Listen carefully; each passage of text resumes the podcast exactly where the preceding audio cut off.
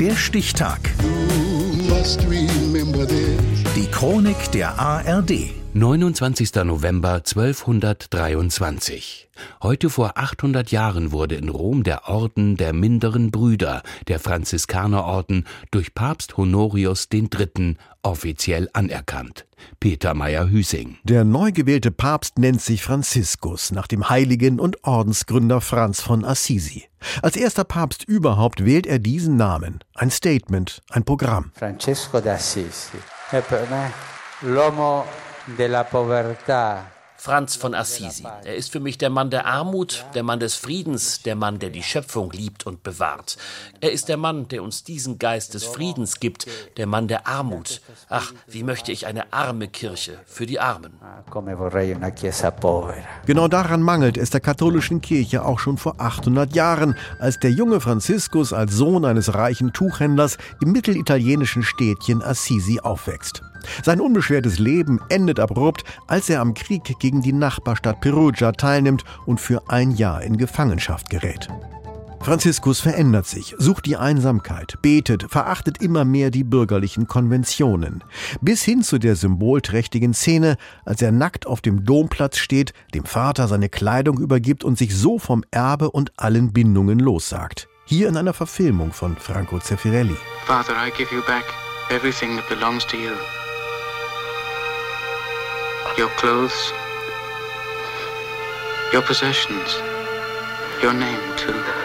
Nun wird er zu Franziskus, dem Einsiedler vor den Toren der Stadt, der sich in eine raue Kutte gürtet, um sein Essen bettelt, eine verfallene Kapelle wieder aufbaut und die Aussätzigen betreut. Er sucht den Weg in der Nachfolge Christi. Er wollte ein anderes Christentum als das vorhandene.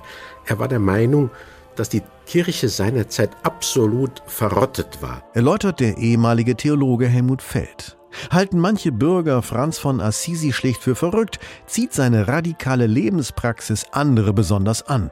Die Franz von Assisi-Biografin Chiara Frugoni. Francesco, quando sono venuti compagni die ersten Gefährten, die sich zu ihm gesellten, waren Männer von großer Tugend und hoher sozialer Herkunft. Mit ihnen gründete Franziskus eine Gemeinschaft, in der er das Evangelium radikal umsetzen wollte.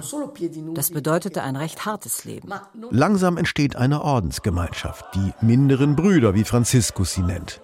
In Zeiten vieler kirchenkritischer Bewegungen, die teils als Ketzer verfolgt werden, sieht der Vatikan solche Entwicklungen mit großer Skepsis. E